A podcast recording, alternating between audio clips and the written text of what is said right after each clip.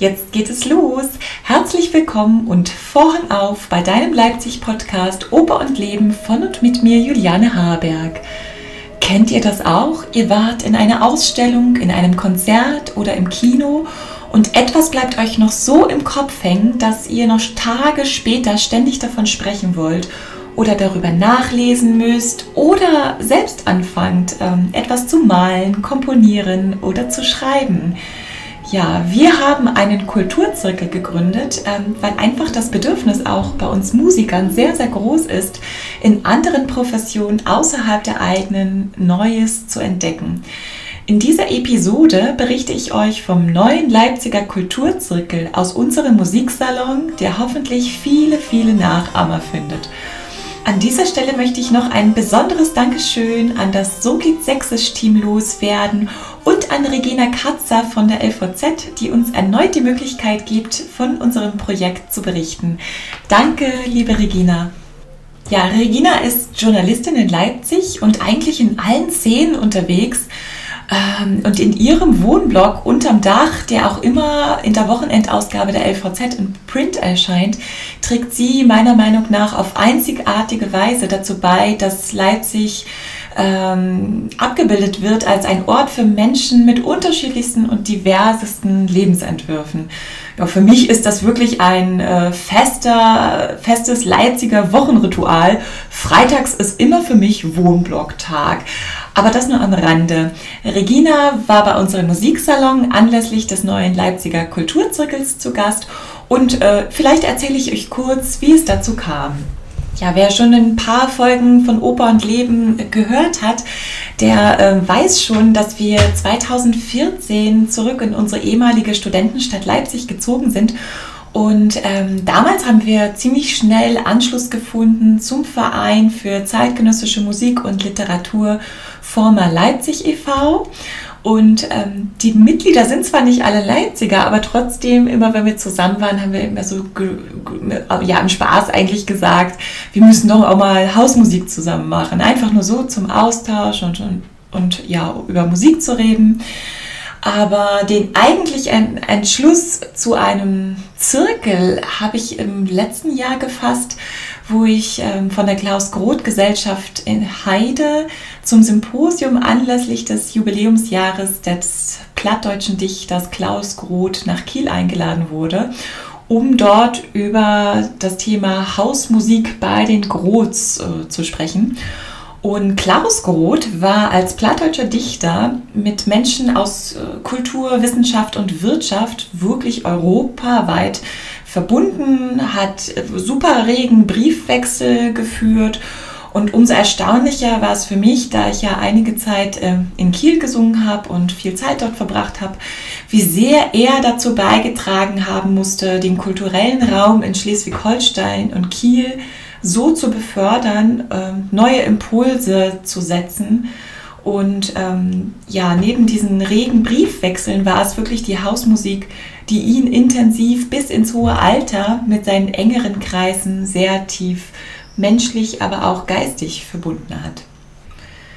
Ja, ich spürte nach diesem Vortrag und ähm, wir hatten dann noch so einen ganz wunderbaren Liederabend mit Brahms-Liedern drangehangen, ähm, spürte ich wirklich so eine Art von Sehnsucht, Melancholie äh, in mir, auch in kleineren, eher lockeren Kreisen über spezifischere Themen intensiv zu sprechen, ohne dass es eine so ganz formale Veranstaltung sein sollte ähm, ja, auch hätte man ja dann den Raum auch mal vielleicht in anderen Disziplinen als seine Hauptprofession, so will ich das mal nennen, ähm, ja, sich auszutauschen. Aber warum ist das eigentlich so wichtig für uns Künstler? Ja, man denkt ja immer, dass Musiker so gerne unter Musiker bleiben wollen und Journalisten unter Journalisten oder ähm, Schriftsteller unter Schriftstellern. Aber ähm, ich denke, da ich das ja viel bei meinen Kollegen sehe, ähm, dass es äh, ja so viele Künstler gibt, die sich doch noch mal in anderen Gebieten eben äh, versuchen und das auch als einen sehr sehr wichtigen Gegenpol ähm, pflegen zu, zu ihrem zu ihrer Hauptkunst. Und ähm, ja, ich habe da jetzt im Kopf, dass es ganz viele Sänger gibt, die wirklich unglaublich gut zeichnen und malen können. Ich gehöre absolut gar nicht dazu. Also bei mir hat das ein bisschen, ja, also eigentlich meinen Fähigkeiten dazu gereicht, dass ich so ein bisschen illustrieren konnte.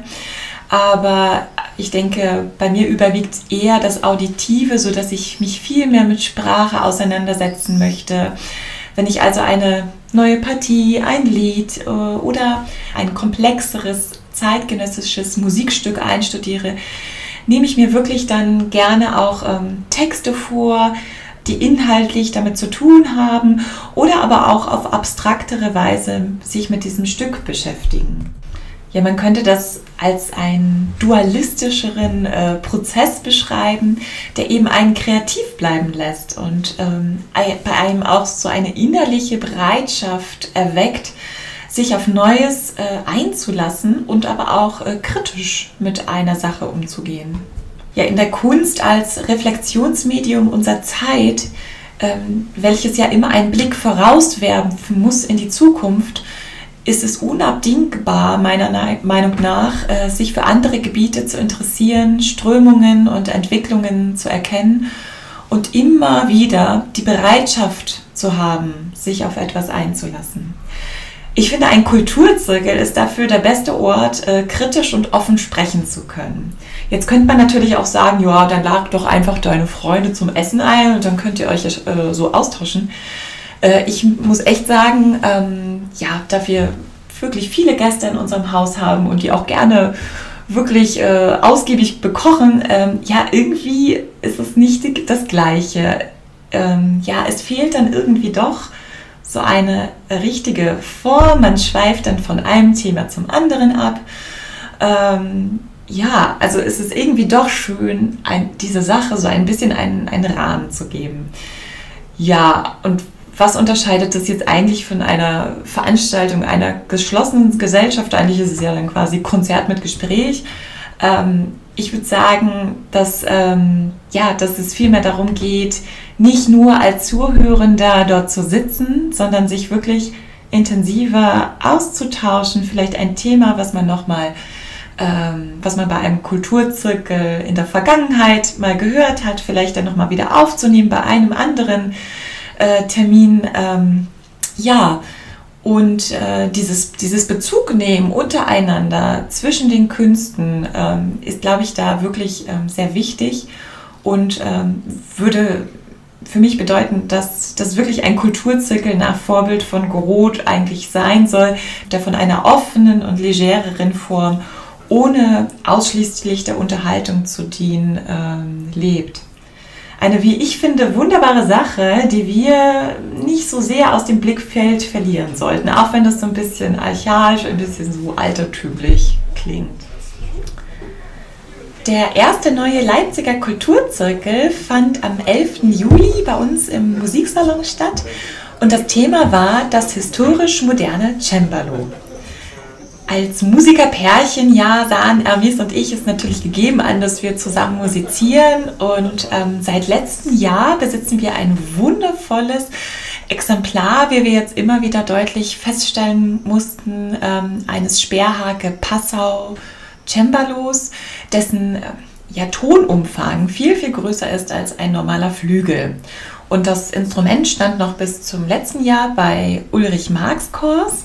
Der Ulrich ist Mitarbeiter beim Kulturbüro Wuppertal, ist selber Perkussionist und macht sich stark für eine freie Kulturszene und hat auch so ein super gutes Motto, was ich euch irgendwie nicht vorenthalten will. Denn dieses Motto lautet, je mehr Chaos, desto mehr Kultur. Finde ich super. Ja, seit Jahren waren wir auf der Suche nach einem geeigneten Instrument, ähm, damit Hermes die Solo-Cembalo-Werke von Yanis Xenakis spielen kann. Irgendwie ergab sich immer nichts Richtiges und ich erinnere mich noch, ähm, ja, wie mal in einem Probenraum an der Oper Kiel ein Sperrhake kopfüber seiner Pedale und Füße entzweit in einer Ecke verstaubte und ich echt drauf und dran war, das elendige Ding zu retten. Aber ganz ehrlich, irgendwie wäre es wahrscheinlich zu spät gewesen. Ja, und daran sieht man schon, dass ähm, wahrscheinlich auch mit der Entwicklung und Wiederentdeckung Deckung Händels an den Stadttheatern, auch durch Konvitschnis Einfluss natürlich und der weiteren Wiederbelebung der historischen Aufführungspraxis seit den 80er Jahren ähm, natürlich eher historische Cembali an, an Theatern zu finden sind. Die meisten sind natürlich wunderhübsch verziert, haben einen fein durchlässigen Klang und ähm, ja, werden häufig doch als Continuo-Instrument eingesetzt. Xenakis wiederum hat aber für ein sehr, sehr spezifisches Instrument mit ausgereizten technischen Möglichkeiten geschrieben. Und heutzutage werden diese Cembali wirklich nicht mehr gebaut und ähm, wie ich auch gerade angedeutet habe, auch nicht mehr ordentlich gepflegt und intoniert und ja, sogar restauriert. Welche Anforderungen Xenakis an das Instrument gestellt hat, hat er mir wunderbar beim Kulturzirkel erklärt. Hört doch hier kurz mal rein.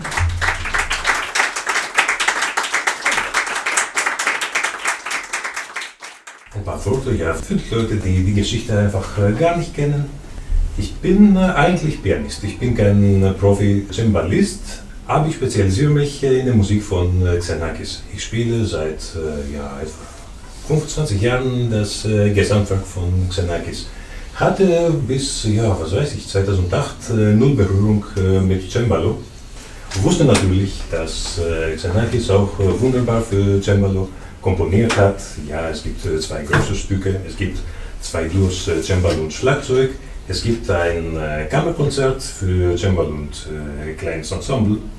Und äh, naja, na, erstmal hat mich ein Perkussionist gefragt in 2008, um äh, mit ihm äh, Comboy zu machen. Also das, das äh, große Duo Cembalo-Schlagzeug, wobei das Cembalo verstärkt wird, damit ja, irgendwie die, die Klänge sich mischen und das Cembalo dann nicht zu leise ist. Und das war wirklich äh, meine erste Berührung. Dann äh, sehe ich die Noten und äh, dann sehe ich, dass das Gedanke wirklich für so ein äh, großes, modernes und ziemlich aufwendiges Cembalo geschrieben hat mit vielen Registern und mit äh, genauen Registerangaben. Und dann ja, versuche ich ein Instrument. Ich war, ich war noch immer in Leipzig als Student, bevor ich dann weggegangen bin und dann wir wieder zurückgekehrt sind. Ja, ich habe ein Instrument, ein geeignetes Instrument versucht zu finden und ja, das, das hat nicht geklappt. Und ich musste das Stück äh, sowohl einstudieren als äh, spielen, auch auf einem historischen Instrument.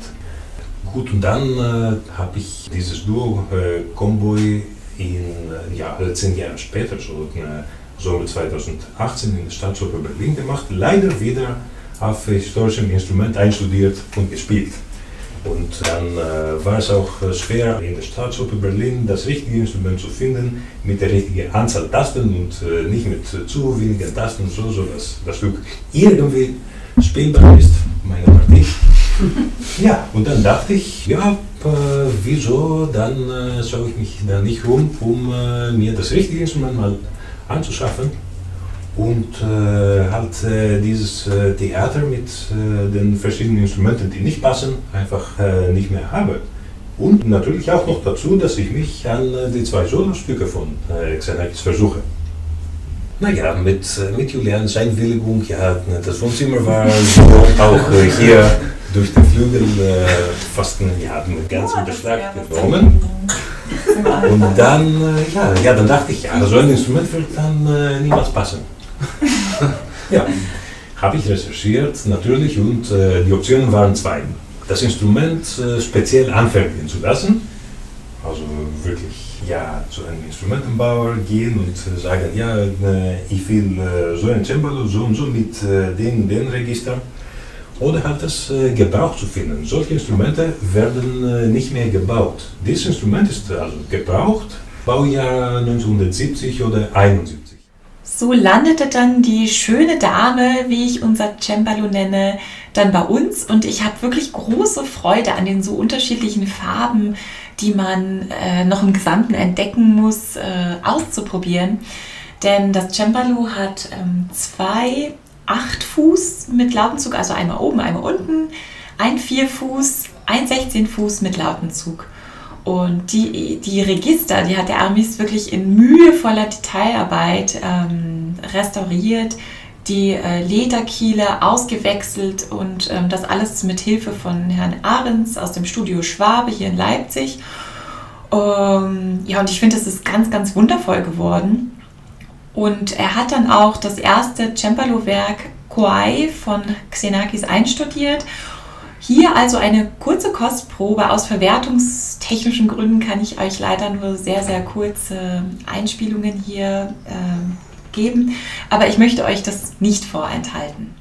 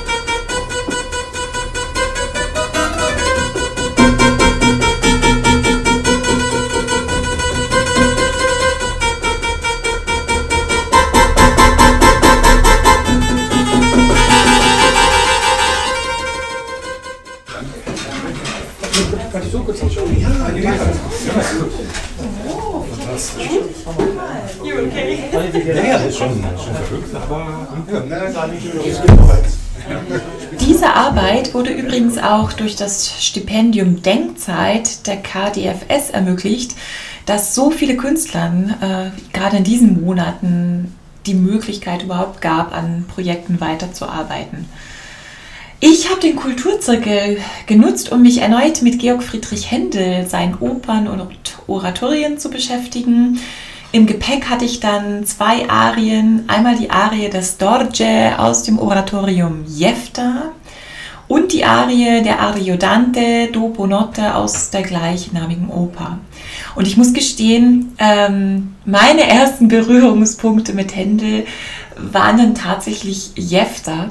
Und ähm, natürlich ja, war mir schon im Ohr das Halleluja aus Messiah, aber äh, eigentlich das erste Werk, womit ich mich intensiv beschäftigte, war dann tatsächlich Jefter und äh, eine ganze, ganze Zeit lang war für mich Händel der große Maestro, äh, noch vor Bach.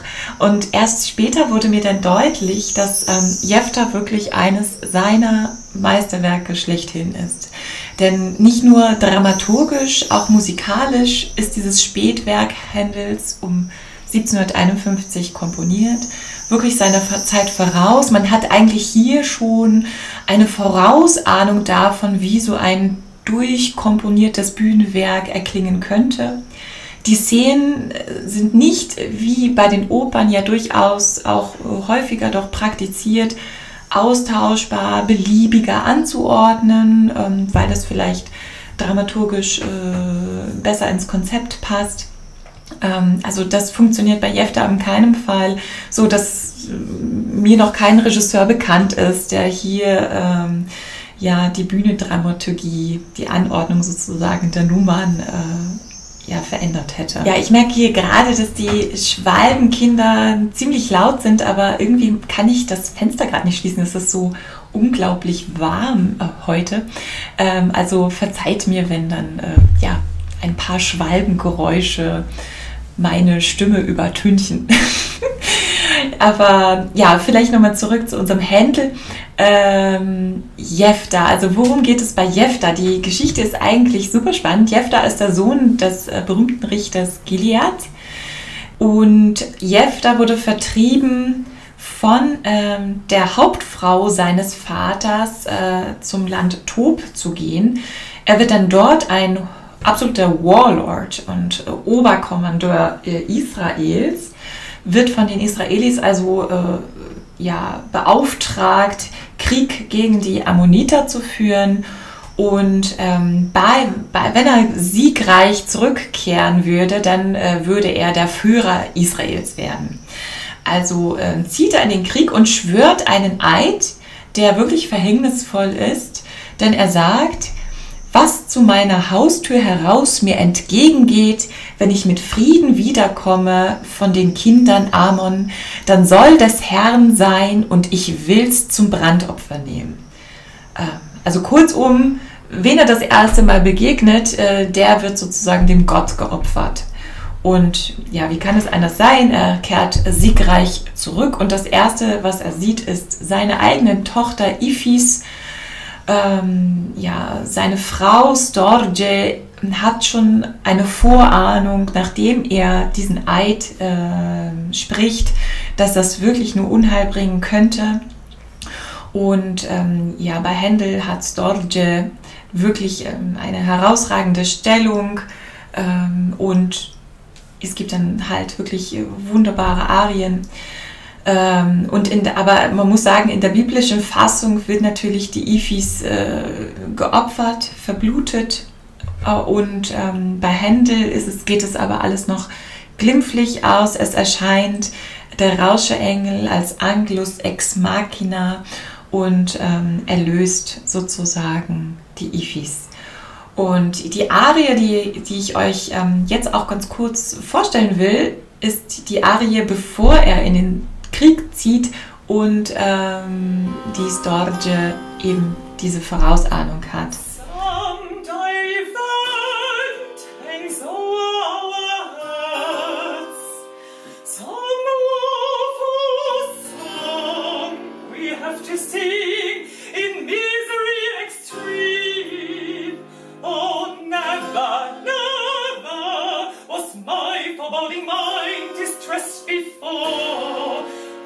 She's a time.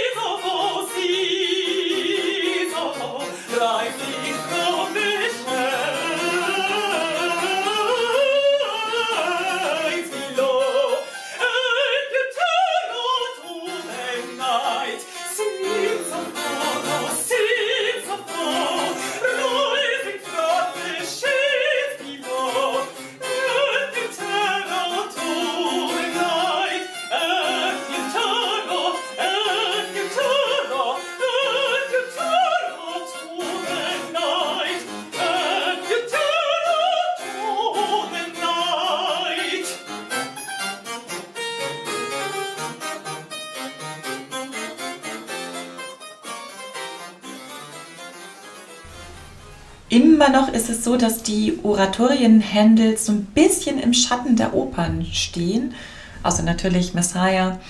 Aber das hat auch wahrscheinlich damit zu tun, weil er bereits zu Lebzeiten einfach unglaublich große Erfolge im Musiktheater feierte. Ich will kurz hier daran erinnern, dass er ja im neu eröffneten Hamburger Opernhaus 1705 für seine Oper, für seine erste Oper Almira umjubelt wurde und danach folgte schlagartig ein Erfolg auf den anderen. Und seine kirchenmusikalischen Wurzeln, die hier ja bis nach Weißenfels ähm, führen, ähm, werden da gern mal vergessen.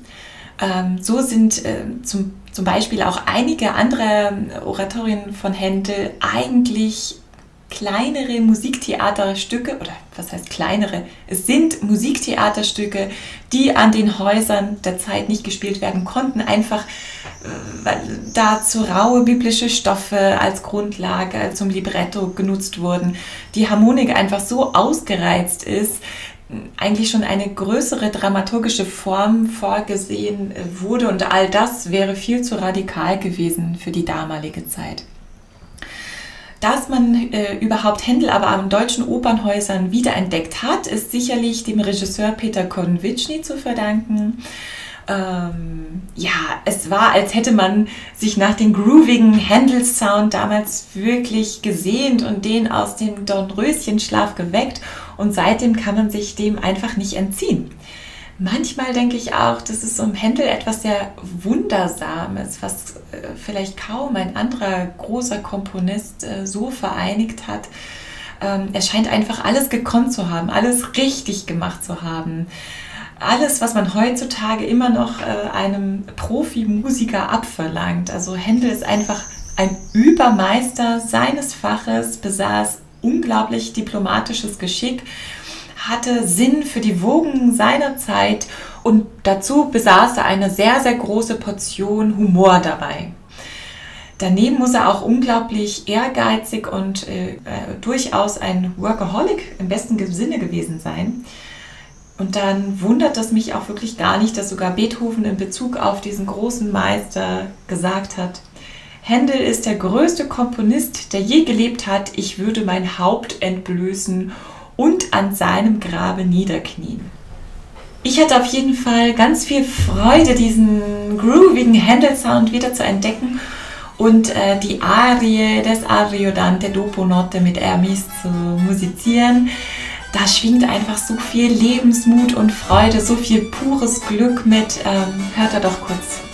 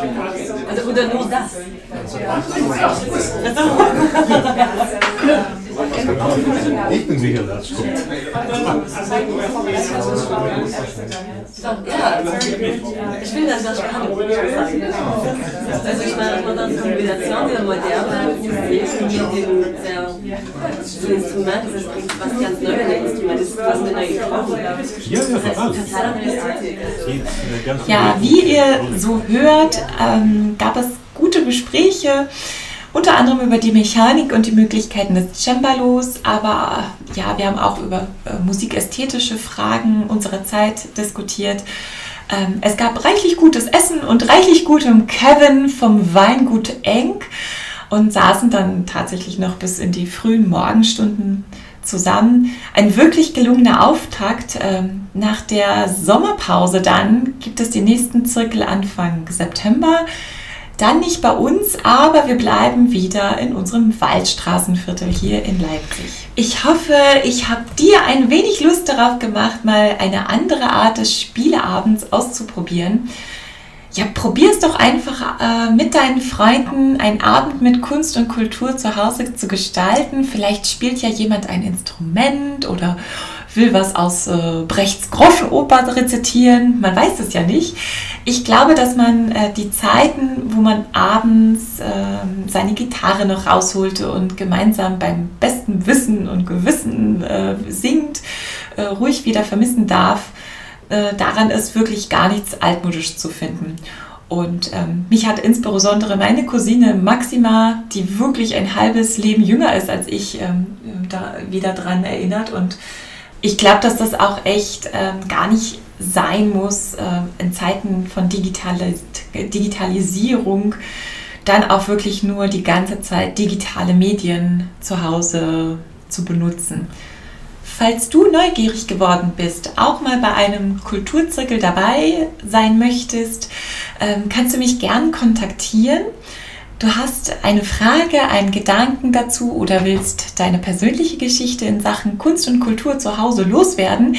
Ich freue mich auf jeden Fall von dir zu hören. Du kannst mir über www.sogehtsächsisch.de oder über meinen Blog en Dialog ähm, schreiben.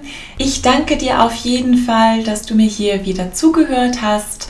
Die kommende Folge von Oper und Leben gibt es dann am 3. August. Dann mit Geschichten von Veranstaltern auf dem Lande. Beim Jagdhaus Kössern und beim Festival Neue Musik in Fläming schaue ich mich um, wie man die Zeit mit, durch und von Corona überlebt hat. Und ich denke, das eine oder andere hoffnungsvolle Vogelgezwitscher wird sicherlich auch aufzuschnappen sein. Es würde mich sehr freuen, wenn du wieder mit dabei bist. Also bis dahin, tschüssi.